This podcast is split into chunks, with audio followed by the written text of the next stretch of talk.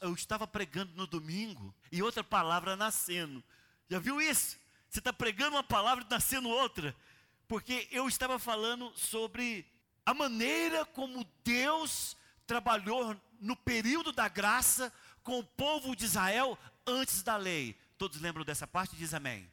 E nós falamos que desde o momento em que Deus tira o povo do Egito, até o momento em que o povo diz que pode obedecer a Deus e ali se é estabelecido a lei, a gente viu um período ex, ex, extremamente importante e revelador em que o povo esteve sobre, sob a graça de Deus, até que isso se estabelecesse. À medida em que eu falava para os irmãos a respeito dos aspectos que aconteceram, o Senhor foi me mostrando algo extremamente importante e revelador da maneira como Deus trata com seus filhos quando os chamam do império das trevas para o reino do filho do seu amor. O tratamento que Deus dá desde o momento em que chama até o momento em que se estabelece a lei, nós observamos sete coisas extremamente importantes que eu estou chamando o tema dessa palavra, aspectos iniciais no caminho da graça. Ou aspectos iniciais no caminhar da graça. Então, se você abrir a sua Bíblia, e agora eu quero que vocês abram sua, as suas Bíblias, é, em Êxodo 14, foi da onde nós começamos a falar sobre como Deus tratou com o povo de Israel antes da lei, o que era e que está subentendido o período da graça, porque estavam ainda debaixo da lei abraâmica, aliança feita por, por Deus a Abraão, lá em Gênesis capítulo 12, quando diz: Abençoarei os que te abençoarem, e amaldiçoarei os que te amaldiçoarem, e em ti serão benditas todas as famílias da terra. E nós vimos de acordo com Gálatas capítulo 3, versículo 17, e lá está escrito assim: uma aliança já anteriormente confirmada por Deus, a lei que veio 430 anos depois, não pode abirrogar, de forma que venha desfazer a promessa. Ou seja, entre o chamado de Abraão e o estabelecimento da lei, houve um período de 430 anos em que esse povo se moveu sob a graça de Deus. Aí você fala, mas eh, pastor, não tem uma coisa errada, não, porque esse povo estava sob escravidão no Egito. Sim, profetizado por Deus e já dito a Abraão. Porque a graça não nos tira das dores. Algumas pessoas pensam que graça é nos é, engessar e nos cobrir com um tipo de proteção, de maneira que nós passemos é, incólume entre todos os problemas da vida. Não, não é isso que quer dizer graça. A graça de Deus significa que eu tenho da parte de Deus todo o livramento pro, proferido por Ele, todo, todo o livramento dado por Ele, não na minha força, mas no poder do nome do Senhor Jesus. E é claro, quando nós olhamos para o Velho Testamento. E entendemos claramente aquilo que está dito lá no Novo, de que todo o Velho Testamento foi dado como sombra daquilo que iria se tornar realidade. Cada passagem do Novo, do Velho Testamento, é uma simbologia, ou é um tipo, ou é uma alegoria a respeito daquilo que nós precisamos de compreender o que significa o tratamento de Deus para nós hoje que vivemos sob a graça de Deus. Então, quando você tem esse entendimento e você olha os capítulos que vamos ver sob o prisma da graça, você começa a descobrir coisas tremendas e detalhes que podem estar passando despercebidos na tua vida diária, que se aplicada na tua vida, você vai ver que a graça vai funcionar de maneira muito mais sensata, real, positiva e concreta na vida de cada um de nós. A primeira coisa que nós vamos ver e eu quero começar a, a, palavra dessa noite a partir do momento em que todo o povo de Israel está diante do Mar Vermelho. Feche os olhos. Viu o povo lá em frente ao Mar Vermelho? Se viram, diga assim. É daí que nós vamos começar, tá ok? Então o povo está diante do Mar Vermelho. Ele está diante do Mar Vermelho porque a graça de Deus, o poder de Deus, a manifestação do livramento de Deus, não foi porque o povo foi bonzinho, não foi porque eles deixaram de ser escravo, não foi porque eles voltaram para a escola, não foi porque obedeceu papai e mamãe, não. Eles foram tirados do Egito com forte mão e poder de Deus, pela graça de Deus, porque o povo não fez nada, absolutamente nada para isso. E agora eles estão diante do Mar Vermelho, pela graça de Deus. Estão diante do Mar Vermelho, pela graça de Deus. Eles olham para trás, eles olham para trás e assustam. Moisés do céu, acabou para nós. Olha lá quem vem. E vem o maior exército da face da terra. Compreendam que o Egito, que dominava todas as nações da terra naquela época, tinha o maior, o melhor e mais treinado exército da face da terra. E eles estavam vindo com toda a sua fúria para não somente matar grande quantidade de, de judeus, mas trazê-los novamente como escravos e talvez piores escravos do que eram antes dessa rebelião, conhecida rebelião pelo povo do Egito. E eles estão de frente com o Mar Vermelho. Está todo mundo olhando lá? Eles, eu estou vendo eles aqui de frente com o Mar Vermelho. E a graça de Deus não olha para a murmuração deles, a graça de Deus não olha por tudo aquilo que eles falaram. Ah, não tinha terra suficiente para enterrar esse tanto de gente no Egito. Não, precisa nos trazer, nos matar aqui.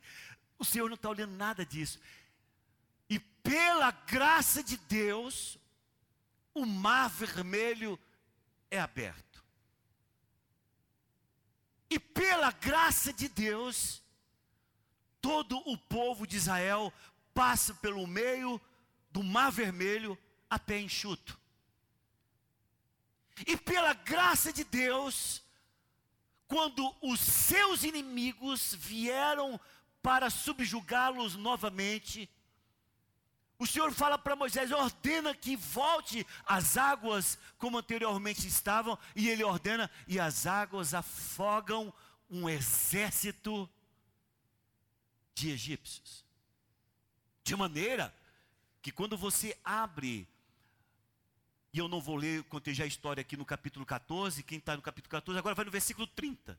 O versículo 30 diz assim: Assim o Senhor livrou Israel naquele dia da mão dos egípcios, e Israel viu.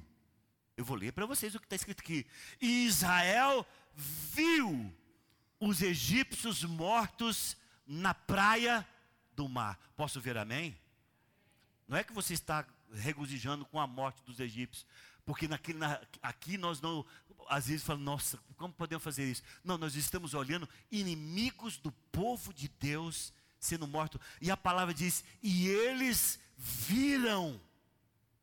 O que isso quer dizer, pastor? Eu quero dizer para você o seguinte: o passo, o aspecto, a postura, a posição número um que você precisa ter com relação à sua vida nova em Cristo Jesus é divorcie-se do passado. Divorcie-se do passado. Se você deseja caminhar sob a palavra de Deus, se você deseja experimentar o poder de Deus, se você precisa ver a glória de Deus, se você quer viver uma vida sob os cuidados de Deus, definitivamente entenda que os seus inimigos do passado, as tristezas do passado, as amarguras do passado, as tatuagens que foram feitas em sua alma, somente do mal do passado, tudo isso fica morto no mar vermelho. Quantos estão entendendo? Diz amém. O problema que nós encontramos hoje na vida de muitos membros da igreja é que eles não conseguem se livrar do seu passado. Hoje você encontra pessoas contando do seu passado com alegria. Esses dias eu estava ouvindo alguém dando testemunho falando assim, pastor, fulano de tal, sabe como é que ele fala a respeito do passado? Cara, eu já fui ladrão, cara, eu já roubei, cara, eu já matei. Ele fala com uma alegria, como se esse passado terrível dele fosse um excelente passado para ele ficar contando, como se aquilo ali fosse vantagem, ele ter sido tudo aquilo, e hoje ele é cristão. Pessoas assim não se libertaram do passado. Assim como muitas pessoas se alegram do passado terrível que tem, muitas pessoas se entristecem pelo passado horrível que tiveram. Muitas pessoas até hoje falam: Ah, mas você não sabe a vida que eu tive. Viver a vida cristã para vocês é fácil que não tiveram o que eu tive. As, as, as difíceis é, é, histórias da vida. Se você não sabe como é que eu fui tratado pelo meu pai, você não sabe a fome que nós passamos como família, você não sabe como meus tios fizeram comigo, você não sabe como aconteceu com a minha família, na Bahia, na, no Nordeste, no Pernambuco, em Goiânia, em Goiás, você não sabe o que, que foi lá no Sul para a minha vida, você não sabe, e tem pessoas que vivem a vida inteira lembrando do passado como se ele aqui estivera. A graça não te proporciona isto. O caminho que é o aspecto importante e o passo importante é você compreender que o seu passado fica no passado. As pessoas que trazem o seu passado com ele o tempo inteiro no convívio com a graça, talvez é importante perguntar se um dia se converteram ao Senhor Jesus. Porque o que a graça de Deus propõe é que você olhe para o império das trevas e diga: Um dia eu fui de lá. Mas a palavra do Senhor diz, lá no Evangelho, ou desculpa, na carta que Paulo escreve aos Colossenses, dizendo: Ele nos libertou do império das trevas, Colossenses 1, 13 e 14, e nos transportou para o reino do Filho do seu amor no qual temos a redenção, no qual temos a remissão dos pecados. Então, é emblemático que encontremos esse testemunho, é emblemático que encontremos essa referência sobre esse aspecto interessante da graça, porque Deus leva o povo de Israel e fala: Olha aqui os seus inimigos, estão mortos. Escute, povo de Israel, Moisés chama o povo de Israel, mostre para cada um deles aonde estão os inimigos de outrora, onde estão os senhores que os escravizou, aonde estão aqueles que os maltratou, aonde estão aqueles que os colocaram como servos durante tantos anos, onde estão aqueles que tiraram a sua liberdade e os agiu e agiu de maneira terrível sobre eles. Mostre para eles o final deles. E a palavra diz, esse ali é um versículo tremendo. E o povo de Israel viu os egípcios mortos na praia. Eu quero perguntar para todos nós, não é para vocês não, para mim que estou aqui falando também. Se nós consideramos, consideramos que quando nós estávamos no império das trevas, se aquele império ainda domina sobre nós. Porque se dominar sobre nós, nós não atravessamos o nosso mar vermelho. Se Ele ainda traz lembrança sobre nós, da maneira como nós éramos subjugados, ou nos traz tristeza, ou amargura, ou nos traz alegria, como se ali fosse a grande vantagem de ser escravizado por eles, nós precisamos de questionar se um dia nós aceitamos o reino da graça, se nós aceitamos o reino do Filho do seu amor, se nós aceitamos o amor de Jesus. Quando estão entendendo, diz amém. De maneira que se você ouvir um irmão aqui contando vantagens sobre o passado que teve, ou de maneira muito é, muito espalhafatosa, falando de como ele agia mal, e ele contando como vantagem, você tem que perguntar para ele, irmão, você se libertou disso? Você se libertou desse estilo de vida, você se libertou desse inimigo que te escravizou, você se libertou desse império das trevas, ou aquela pessoa que o tempo inteiro vive falando para você a respeito das amarguras do passado e que ela não consegue viver a alegria de Jesus, porque o passado aprende, a segura, atrás como âncora, sem se poder mover. Você tem que perguntar para ele: e a graça de Deus? Atravessou o Mar Vermelho, deixou tudo no mar do esquecimento, deixou para trás esse império das trevas, e agora você está no reino do Filho, do seu amor, no qual nós temos a redenção. Porque a redenção significa redimidos, todos os nossos débitos pagos, todas as nossas dívidas acertadas. Nós não somos um, um assassino perdoado, nós somos aquele que nunca tivemos um passado, porque nosso passado foi pago e redimido pelo sangue de Jesus. Não é para você pensar, não, eu sou um, uma, é, eu sou um ladrão perdoado. Não, você, se você aceitou Jesus, na conta de Jesus, na ótica de Jesus, Ele olha para você, não vê um ladrão, Ele vê um filho de Deus justificado pelo sangue de Jesus. Porque se você olhar como um ladrão perdoado, não é justificação. Justificação é quando você é completamente limpo do teu passado, a partir do momento em que você aceita o Senhor Jesus e você passa a ter uma nova vida. Não tem como você ser uma nova criatura com, as, com, os pecados da velha criatura. Não tem jeito, é impossível. Isso não tem acordo com relação à vida e à graça que nós podemos ter em Cristo Jesus. Você tem que entender o seguinte: se eu fiz isso um dia, isso é passado, porque eu sou agora nova criatura em Cristo Jesus. Como estão entendendo? Diz amém. E você agora, incrível isto, porque quando você chega no capítulo, no capítulo 16, aí vem o cântico, desculpa, e no capítulo 15 ainda, no versículo 23, eles saem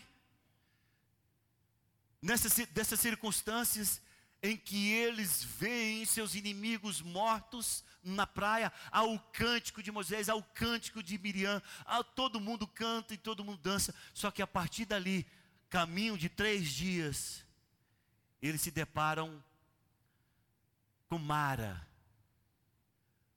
E é interessante porque, no versículo 23, olha aí, afinal, chegaram a Mara, Todavia não poderam beber as águas de Mara, porque eram amargas, por isso ele chamou Mara. Olha o que está escrito no versículo 26, a última frase. Do versículo 26: Pois eu sou o Senhor que te sara. O que, que isso quer dizer? As águas de Mara com um Deus que cura.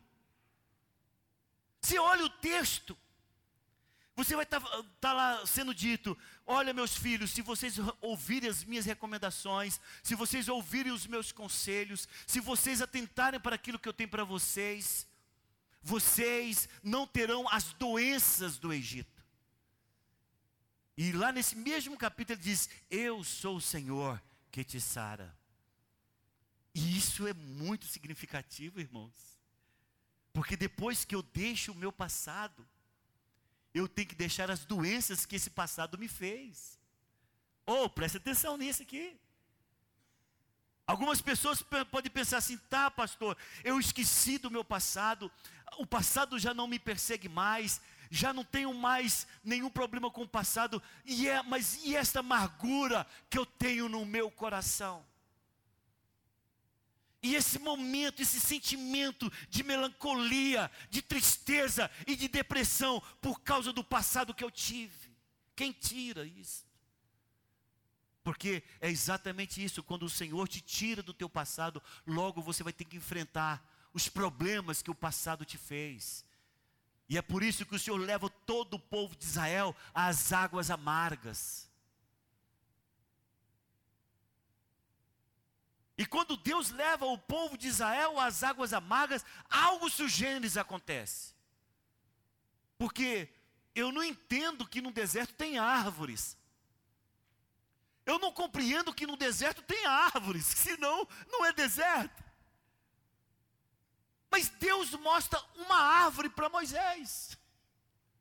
Se você continuar lendo esse texto, você vai ver que Deus mostra uma árvore para Moisés. Moisés pega esta árvore e joga na água. E a água imediatamente se torna doce. E aí Deus começa a falar sobre cura. Eu quero dizer para todos nós que estamos aqui, que quando nós chegamos para Deus, nós chegamos doentes, irmãos. Eu gosto muito de trabalhar com essa área de cura interior, porque muitos pastores acham que a vida dos crentes, depois que aceitam Jesus, ela está pronta. Não está pronta. As pessoas, elas têm uma experiência poderosa com o Senhor Jesus, elas sabem do poder de Jesus, elas sabem do amor de Jesus, elas esquecem daquilo que foi, elas não querem voltar para aquilo que foi a sua vida anteriormente, mas traz marcas, traz chagas purulentas traz fel no interior. Elas trazem sentimentos que precisam ser restaurados em Deus. E é interessante porque se você abrir a sua Bíblia em Hebreus, e eu achei esse versículo em Hebreus tremendo, porque ele faz esse contraponto entre graça e amargura. Lá em Hebreus capítulo 12, versículo 15 diz: Atentando diligentemente, porque ninguém seja faltoso, separando-se da graça de Deus, ponto e vírgula. Aí vem o contraponto. Nem haja alguma raiz de uma, uma amargura, de amargura, que brotando vos perturbe, por meio dela muitos sejam contaminados. Graça de Deus, amargura. Se nós não estamos na graça de Deus, se nós não compreendemos o poder de Deus, se nós não experimentamos da graça de Deus, do mover de Deus genuíno que traz cura dentro de nós, nós vamos viver em amargura. Por isso que o aspecto número dois, a posição de número dois, a situação de número dois, o próximo passo na minha vida com relação a Deus, é Ele tratar com as, as minhas amarguras interiores. Não tem jeito, irmãos. Eu me lembro até hoje, como eu me converti. Eu aceitei Jesus. O Senhor transformou minha vida. Eu fui com júbilo para casa.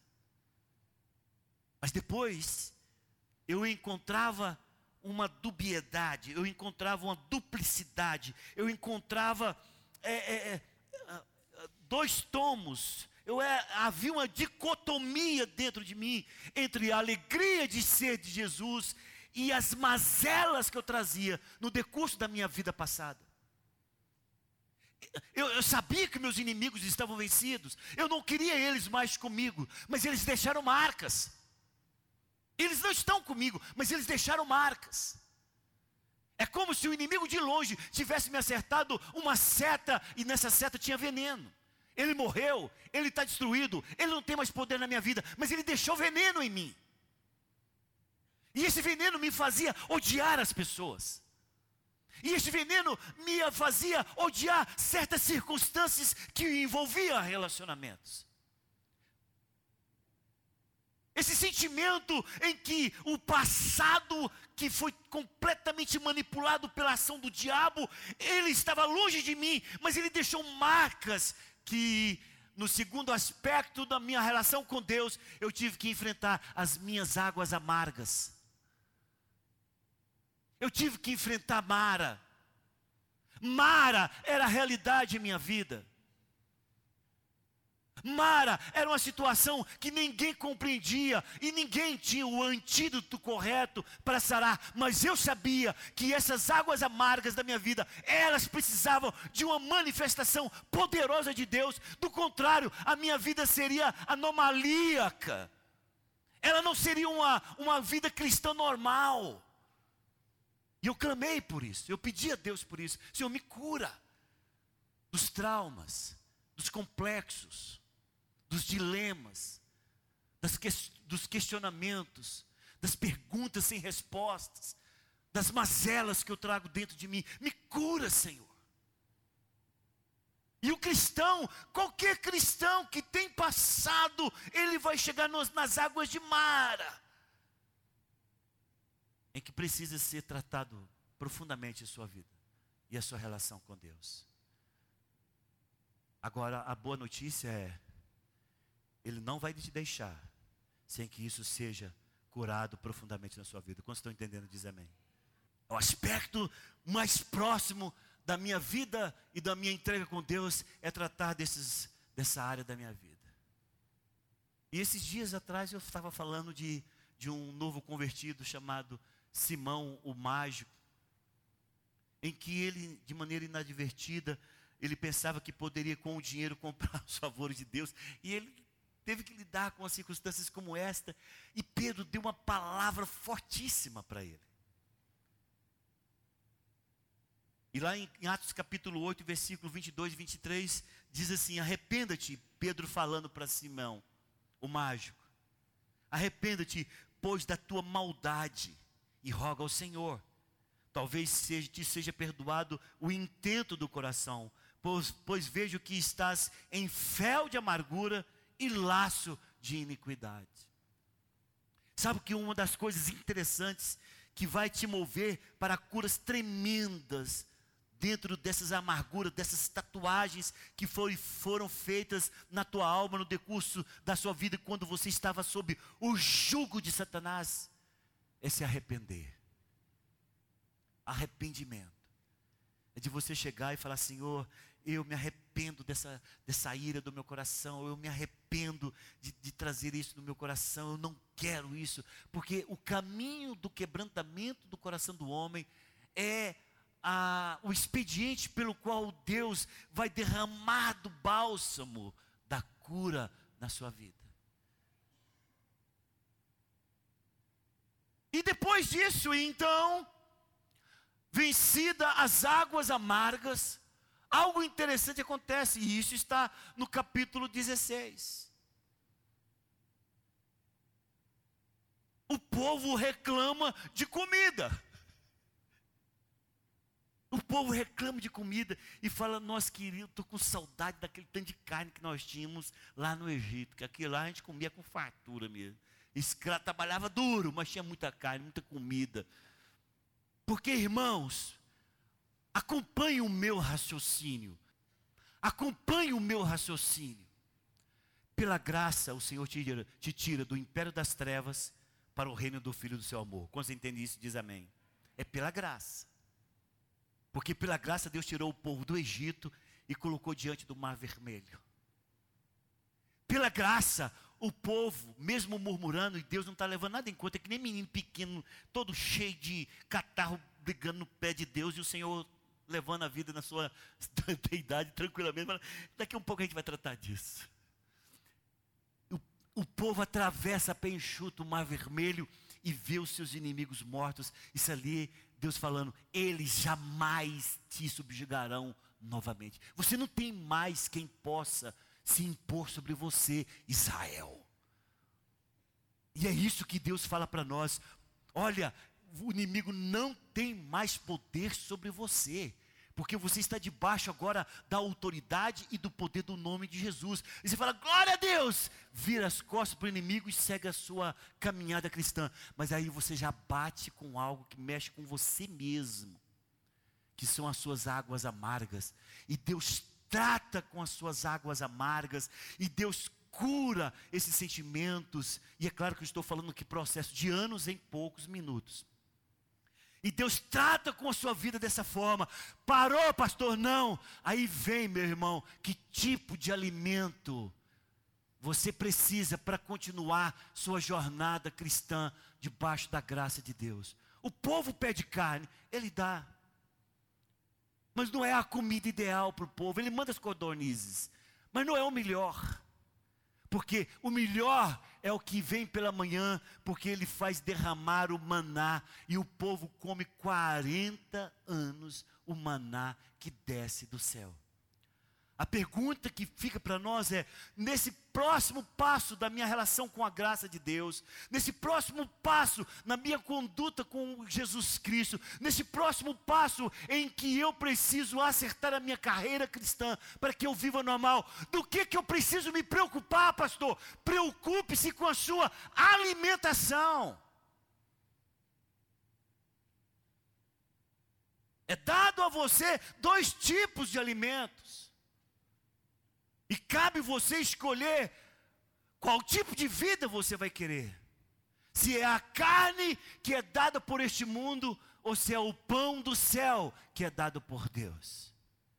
E lá no Evangelho de João, capítulo 6, todo ele está sendo está retratado sobre isso. Eu quero só me prender em três versículos. O versículo 32 do Evangelho de João, capítulo 6 diz: Replicou-lhe Jesus: Em verdade, em verdade vos digo, não foi Moisés quem vos deu o pão do céu.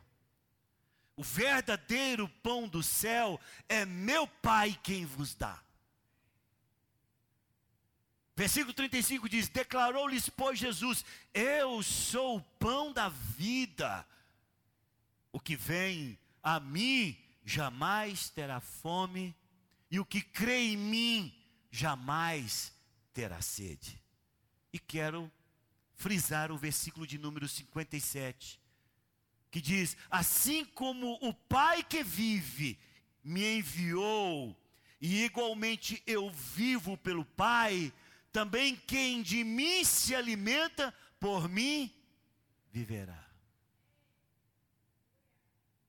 Na minha caminhada da graça, na minha relação com Deus, em que, eh, em primeiro momento, o meu passado é tratado por Deus, Deus me joga, Deus me tira debaixo do comando do inimigo, Ele está lá ainda, mas Ele não tem poder sobre mim. Ele me faz atravessar o mar vermelho de maneira que eu olho para trás e, sei, e digo, com certeza, Ele não tem mais poder sobre mim. E eu olho para Ele, Ele está aí, Ele está aí, irmãos. A palavra do Senhor diz em Efésios que nossa luta não é contra sangue nem carne, mas contra os principados, as potestades, os dominadores e as forças espirituais do mal que agem nas regiões celestes. Eles estão aí, mas eles não têm poder sobre nós. E nós olhamos para Ele, não com desdém, mas sabendo que nós temos a autoridade no nome de Jesus, não somente para amarrar as suas ações, como expulsá-los da nossa vida e não permitir que eles tenham autoridade mais sobre nós. E nós caminhamos na nossa vida cristã e lidamos que talvez um dos mais difíceis inimigos que trataremos, que somos nós mesmos, as nossas marcas internas, os nossos, nossos sentimentos desvairados, o nosso caos interior, nossas vidas bagunçadas, nossas relações de valores completamente desconexas com a realidade, nossas escalas de valores erradas, nossos pensamentos conturbados, nossa visão distorcida por conta de conceitos que estabeleceram sobre nós, e nós temos que lidar com tudo isso. Mas a graça de Deus nos oferece a cruz do Calvário. Lá para o povo de Israel foi uma árvore Talvez até uma árvore verde, mas o nosso, a nossa cruz é uma, um lenho seco. Mas nós sabemos que quem morreu naquela cruz nos deu a autoridade para sermos novas criaturas em Cristo Jesus. De maneira que não tem solução para nenhum de nós que estamos neste lugar se você não passar pela cruz. E nós então passamos pela cruz e começamos no processo, só que de forma simultânea. Você sabe que você precisa lidar com algo que precisa te realimentar. Mateus usa a, a, o termo manutenção, né? Mateus usa o termo manutenção. Algo que precisa de manuter trazer manutenção na nossa vida. E você olha e fala: Eu preciso de comida, eu preciso de alimento, eu preciso de alguma coisa que me dê sustentação, eu preciso de algo que possa fazer eu caminhar com desenvoltura, isso que me produza mais sede, que me produza mais fome. Aonde eu vou? O Senhor te coloca agora, diante da circunstância de fome, para saber o que você quer. O povo de Israel pede carne, ele dá, mas não é o melhor alimento, porque o melhor alimento é aquele que vem da boca de Deus. E é por isso que quando você deseja ter uma vida cristã normal, você precisa saber que tipo de alimento eu ponho para dentro da minha vida espiritual. Se você pegar do alimento dessa terra, é carne, só vai alimentar carne. Mas se você pensa na sua vida espiritual, você quer o maná, maná, porque o maná é o pão que desce do céu para tra trazer sustentação espiritual e uma vida de vitória na relação que você tem, não somente com essa terra, mas com também, como também com o céu. Quando estão entendendo, diz amém. Eu quero parar aqui, porque eu quero depois, em outra oportunidade, falarmos sobre a água da rocha, a vitória sobre Amaleque e o chamado para o sacerdócio. E como o tempo não ia dar, eu quero terminar aqui, porque eu sinto no meu coração de que nós precisamos hoje orar com a igreja.